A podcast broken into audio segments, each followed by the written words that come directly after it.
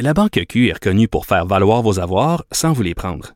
Mais quand vous pensez à votre premier compte bancaire, tu sais, dans le temps à l'école, vous faisiez vos dépôts avec vos scènes dans la petite enveloppe.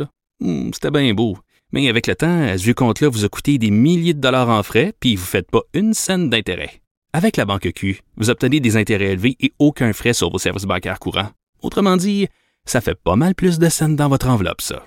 Banque Q. Faites valoir vos avoirs. Visitez banqueq.ca pour en savoir plus. Martineau, il n'y a pas le temps pour la controverse.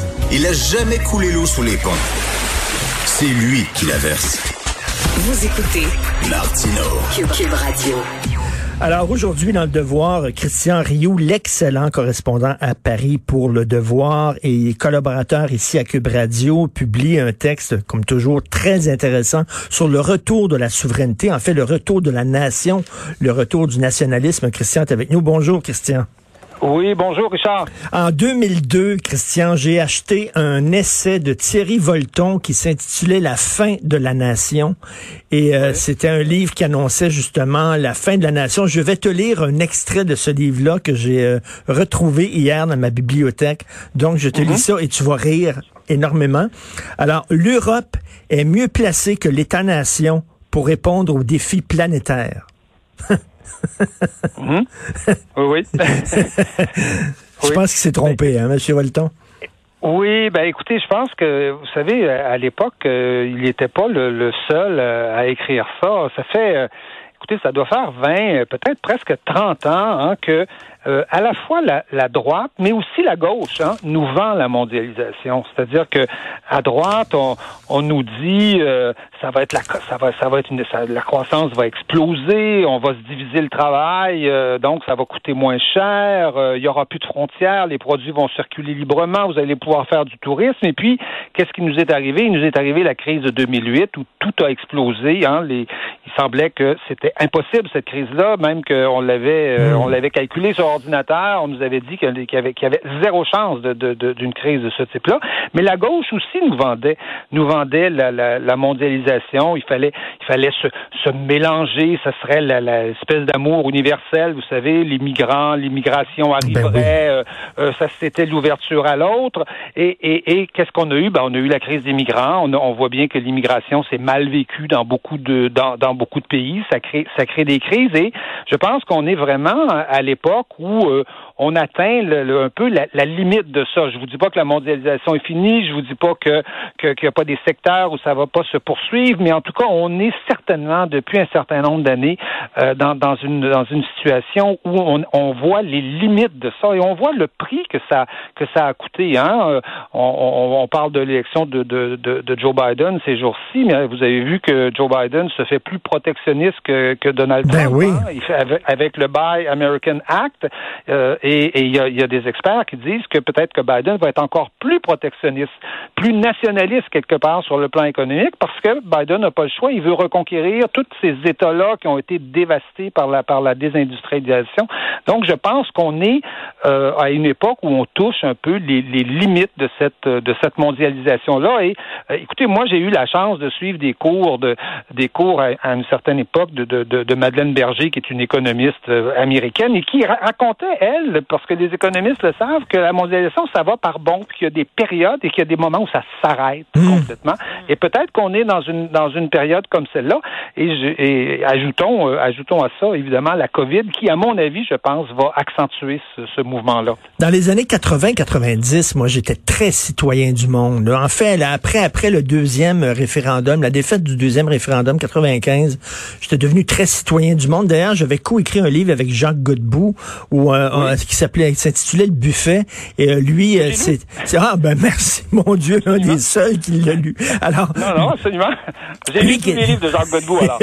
lui qui était un nationaliste et moi qui étais citoyen oui. du monde et tout ça. Oui. Et je, je relis euh, avec la distance euh, ce que j'écrivais à l'époque et je nie tout ce que je pensais à cette époque-là. -là, c'était une, c'était une période. la jeunesse était citoyen du monde et, et ça a mal vieilli, je trouve, cette idée-là?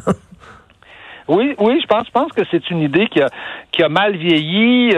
Euh, bon, euh, il ne s'agit pas de dire qu'il n'y a, a pas eu des aspects certains aspects positifs à la, à la mondialisation. Hein. Bon, euh, c'est vrai que je pense que les certains pays pauvres en ont, ont, pu en bénéficier. Euh, L'essor de la Chine, le niveau de vie en Chine aujourd'hui n'est pas celui qui, qui était. Et la mondialisation a joué certainement un rôle là-dedans, mais ça a eu un coût aussi, et ça et ça et ça et ça a coûté euh, ça a coûté très cher. Je pense qu'on s'en on s'en aperçoit aujourd'hui, et on s'aperçoit, je pense aussi de, de que, que l'idée de, de l'État national c'est pas une idée passagère, c'est pas quelque chose dont les peuples peuvent se passer. Dès qu'il y a, euh, quand tout va bien, tout va bien. Bon, euh, on, on, on, pense pas, on pense pas à se protéger, mais l'histoire est tragique et il y a des périodes où ça va, ça va mal. On est dans une période comme celle-là et regardez le, le réflexe normal des peuples, le réflexe des Québécois, le réflexe des Français, des Britanniques, c'est de, c'est de, c'est évidemment de s'accrocher à son État national, c'est-à-dire de s'accrocher à, à, mm. au seul instrument qu'on contrôle vraiment. Qui contrôle l'Europe? Personne contrôle l'Europe.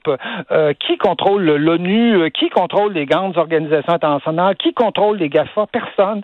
Et, et, évidemment, les Québécois, quand ils sont dans cette situation-là, évidemment, ils se retournent vers, euh, vers François Legault, d'où son taux de, de popularité assez, assez extra, extraordinaire. Les Français, euh, vous voyez, ont bloqué l'achat de, de Carrefour, pourtant par, par, par bons cousins québécois de, de, de, Et c'est unanime dans la classe politique. Hein. Il n'y a personne, personne, personne qui a levé le doigt pour dire, bah, quand même, on devrait peut-être leur vendre aux Québécois. Non, non, non, il n'y en est pas question.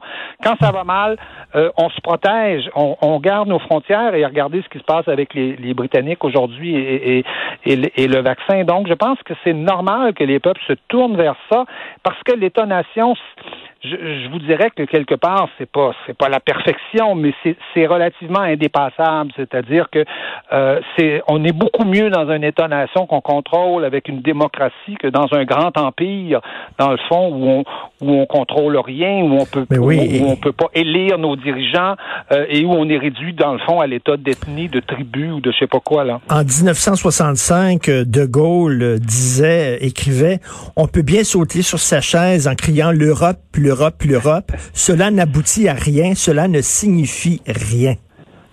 Oui, absolument. Écoutez, on en a, on en a on, voit l'actualité des propos des propos de de, de, Gaulle. Je, vous dis, moi, je, n'irai pas jusqu'à dire que l'Europe est inutile parce que je pense qu'il y a des secteurs, il y a des domaines où l'Europe peut, peut, servir. Mais regardez, regardez ce qui se passe avec les vaccins euh, actuellement. Euh, je pense qu'on n'hésite pas, en tout cas, à parler d'une espèce de, catastrophe, hein, de, de, de débâcle vaccinal. C'est le, c'est le, le c'est l'expression qu'a utilisé un grand économiste allemand pour parler de la débâcle vaccinale de l'Europe. Euh, L'Europe l'Europe, vous savez, c'est des dirigeants qui, qui ne répondent à personne, c'est-à-dire qui sont pas élus, qui n'ont pas de compte à rendre à des, à des électeurs comme les députés québécois, les ministres euh, français, etc. Et l'Europe euh, a tardé à commander des vaccins. Euh, aujourd'hui, on ferme partout en Europe, là, en France en particulier, on ferme les centres de vaccination parce qu'on n'a pas de, on n'a pas de vaccin. Et, regardez ce qui s'est passé en Grande-Bretagne. La Grande-Bretagne qui, bon, dont on, riait beaucoup à cause du Brexit, ben, la Grande-Bretagne, elle, s'est pris en main. Elle a commandé ses vaccins rapidement. Elle a la chance d'avoir une entreprise, AstraZeneca, qui en produit des vaccins, qui, a son vaccin. C'est un vaccin qui a bien marché. Donc, il y a une usine notamment au Royaume-Uni. Et, et, a dit, ben, écoutez, une usine au Royaume-Uni, c'est priorité pour, mm. pour nous. Et les pays, regardez les, les trois pays qui s'en sortent le mieux sur la question de la vaccination, c'est les États-Unis, Israël et le Royaume-Uni trois pays où, la conscience nationale là, est forte. Mm et, où on où on n'attend pas après des organisations supranationales que de qui viennent régler nos problèmes. Et Christian, au début de la pandémie, euh, de la pandémie, le Figaro a publié euh, un texte d'opinion du rédacteur en chef adjoint du quotidien italien La Repubblica. Et voici ce qu'il écrivait L'Union européenne ne nous a envoyé aucun médecin, aucun masque et n'a aménagé aucun hôpital de campagne. Alors lui, il disait que c'était l'échec total de, de l'idée d'Europe. Oui, euh, oui, je, oui, je pense que c'est l'échec, en tout cas, d'une certaine idée de l'Europe, c'est-à-dire d'une Europe fédérale, d'une Europe euh, nationale, qui ou des États-Unis d'Europe. Vous savez, cette espèce de mythe là que bon, on peut, on, on peut, euh, on peut pardonner Victor Hugo d'avoir d'avoir écrit ça à son à son époque, mais aujourd'hui, je pense que c'est impardonnable de parler de de parler euh, de parler de ça. Je pense qu'il n'y a rien de mieux aujourd'hui que il s'agit pas de dire que l'État-nation doit se refermer sur lui-même. La coopération internationale on est présent partout dans, le monde. On exporte, on importe. Il y a des traités commerciaux. C'est normal. Mais je, pense que l'État-nation reste l'instrument pour, euh, pour euh, pour, pour se développer aujourd'hui dans le monde. Et c'est l'instrument qui va qui protège les peuples. Il y a, il y a, rien d'autre pour euh, aujourd'hui pour nous pour nous protéger. Et, je dirais qu'à la fois, c'est vous savez, c'est comme une frontière, c'est extraordinaire quelque part parce qu'une frontière, on peut l'ouvrir et la fermer, mais on la hmm. contrôle. Hmm. c'est ça qui est merveilleux qu'une frontière, c'est qu'on peut l'ouvrir. On nous parle d'ouverture à l'autre. Ben oui, il y a des moments où on l'ouvre, il y a des moments où on la ferme. On voilà, c'est on est on est en contrôle et on a une démocratie nationale qui nous permet de contrôler mais, mais donc, les frontières de l'Europe, regardez les frontières de l'Europe aujourd'hui, personne les contrôle.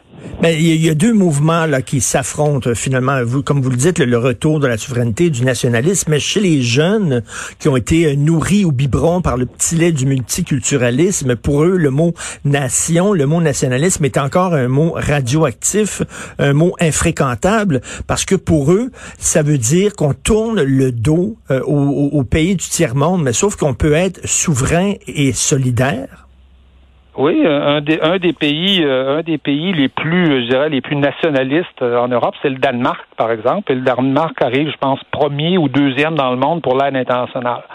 Mm. c'est pas c'est pas c'est pas c'est pas contradictoire et c'est sûr que c'est sûr que ce qu'on entend à la radio, à la télévision très souvent, c'est ce discours-là. Mais je, je chez les jeunes, je serais je, je serais mitigé. Vous savez, les jeunes les jeunes des milieux populaires, des milieux euh, ouvriers ont beaucoup beaucoup beaucoup voté pour le pour le Brexit hein, euh, au moment du au moment du référendum. Les les jeunes universitaires ont voté contre le Brexit, mais se sont beaucoup abstenus eux aussi de de, de, de de ce côté-là.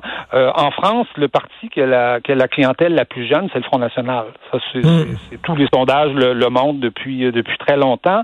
Et donc, euh, je pense que c'est, je pense que c'est partagé. Et je, quand vous parlez de la jeunesse, je pense qu'on parle beaucoup de la jeunesse universitaire, la jeunesse euh, des, des mmh, grandes villes qui est qui, qui euh, peut-être a quitté sa banlieue ou a quitté euh, sa région et là arrive en, en, ville et tout à fait tout est moustillé. Vous voyez de voir que ah il y a des il y a des étrangers, il y a des noirs, il y a des blancs, il y a c'est excitant. C'est, c'est, oui, on va manger du chinois, du, du, du vietnamien, mais bon, on, on peut comprendre cette excitation-là de la jeunesse, puis c'est tout à fait, c'est tout à fait légitime. Je pense qu'on n'a rien contre, mais euh, ça, ça, ça ne remet pas en cause et en question le rôle et la fonction d'un État, d'un État national qui est absolument, absolument essentiel. Et je pense qu'il faut qu'on arrête de détruire l'État national.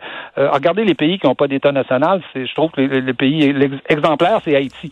Haïti, il y a juste des ONG en Haïti. On hmm. n'arrive pas à construire un État national. Peut-être que si on en construisait un, peut-être un peu corrompu, peut-être peut-être pas tout à fait euh, comme il faudrait. Peut-être que déjà Haïti euh, se débrouillerait un peu mieux, mais on n'arrête pas de détruire l'État national, tant avec des organismes comme l'Europe, par exemple, qui, qui viennent empiéter sur la souveraineté des États nationaux, tant, je dirais, à l'intérieur, où on détruit souvent l'identité nationale, ce qu'on a de commun, la culture commune, où on essaie, de, dans le fond, de, de, diviser, euh, de diviser le plus possible la population. Et votre, votre texte tombe parfaitement bien parce que on voit là au Québec et au Canada, euh, vraiment deux, deux visions s'affronter. Le François Legault est de plus en plus critique envers Justin Trudeau. Justin Trudeau, on le sait, qui perçoit le Canada comme le premier État euh, post-national au monde.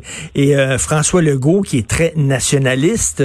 Et même, on dirait que son jupon euh, indépendantiste est en train de, de, de redépasser un petit peu. Donc, mmh. votre texte tombe à pile. Bah, ben, vous, savez, la, la, réalité, la réalité nous rattrape. Hein. La réalité est têtue. souvent, euh, l'État national a prouvé son, son utilité, son efficacité dans, dans, dans l'histoire du monde, et on peut évidemment on peut l'oublier pendant un certain nombre d'années, mais comme je vous dis, la réalité nous nous nous nous, revient en face à un moment à, un moment donné. Et une, période comme la crise de la COVID, c'est ça. le Québec euh, contrôlait pas ses, ses aéroports. Imaginez même pas contrôler ses aéroports dans une crise internationale comme celle-là, c'est c'est grave. Hmm. On, on, s'entend sur une loi, la loi 21, et puis là, évidemment, il faut attendre qu'un organisme euh, extérieur, la Cour suprême, décide si on a le droit de, de, de penser ce qu'on pense. Là. Vous voyez, c'est c'est un peu dans cette situation-là qu'on se retrouve. Et beaucoup de peuples se retrouvent dans, dans ce genre de situation-là aujourd'hui. Ils ont le goût de reprendre le contrôle de leur de leur de leur État national. Et bon, comme je vous dis, l'histoire nous rattrape très souvent. Regardez Emmanuel Macron, il s'est fait élire sur un programme de mondialisation. Puis aujourd'hui, il brandit la, souveraineté, euh, la souveraineté nationale de la mm. France. Ben oui, puis même on voit là, un, sondage de l'Express qui dit euh, que Macron et Marine Le Pen seraient nés à nez au deuxième tour. Euh, oui, ben, on a eu un sondage qui disait que Marine Le Pen même arriverait en tête au premier tour. Wow. Euh, euh, c'est ce que dit. Bon, c'est des sondages à 15 mois de, de l'élection. Ben oui, c'est ça. C'est très loin, mais, ce, ce, qu'on sait, par contre, c'est que à la prochaine présidentielle, la question de la souveraineté nationale va être centrale et que là, au lieu d'avoir un candidat pour puis un candidat contre, on va si, si ça reste comme c'est là, on, va avoir deux, candidats pour, un un petit peu plus pour que l'autre. ça, va être, ça va être assez surréaliste de voir comment Macron va devoir être dans un, euh, un anti-rôle, en fait, complètement. Ben oui, ben en tout cas, excellent texte, le retour de la souveraineté dans le devoir, et on va continuer la conversation. Je, vous ferai remarquer, je vous faire remarquer que, que, dans le journal, de, de, dans le journal, le, Antoine Robitaille parle du même sujet que moi. Oui, c'est vrai, c'est vrai, tout à fait. Euh, les, étoiles s'alignent. Et euh, après la pause, on va continuer justement la conversation avec Mathieu Bock-Côté là-dessus. Merci beaucoup. Bonne semaine, Christian. Ben, très bien, c'est moi qui vous remercie. Au revoir. Merci, au revoir.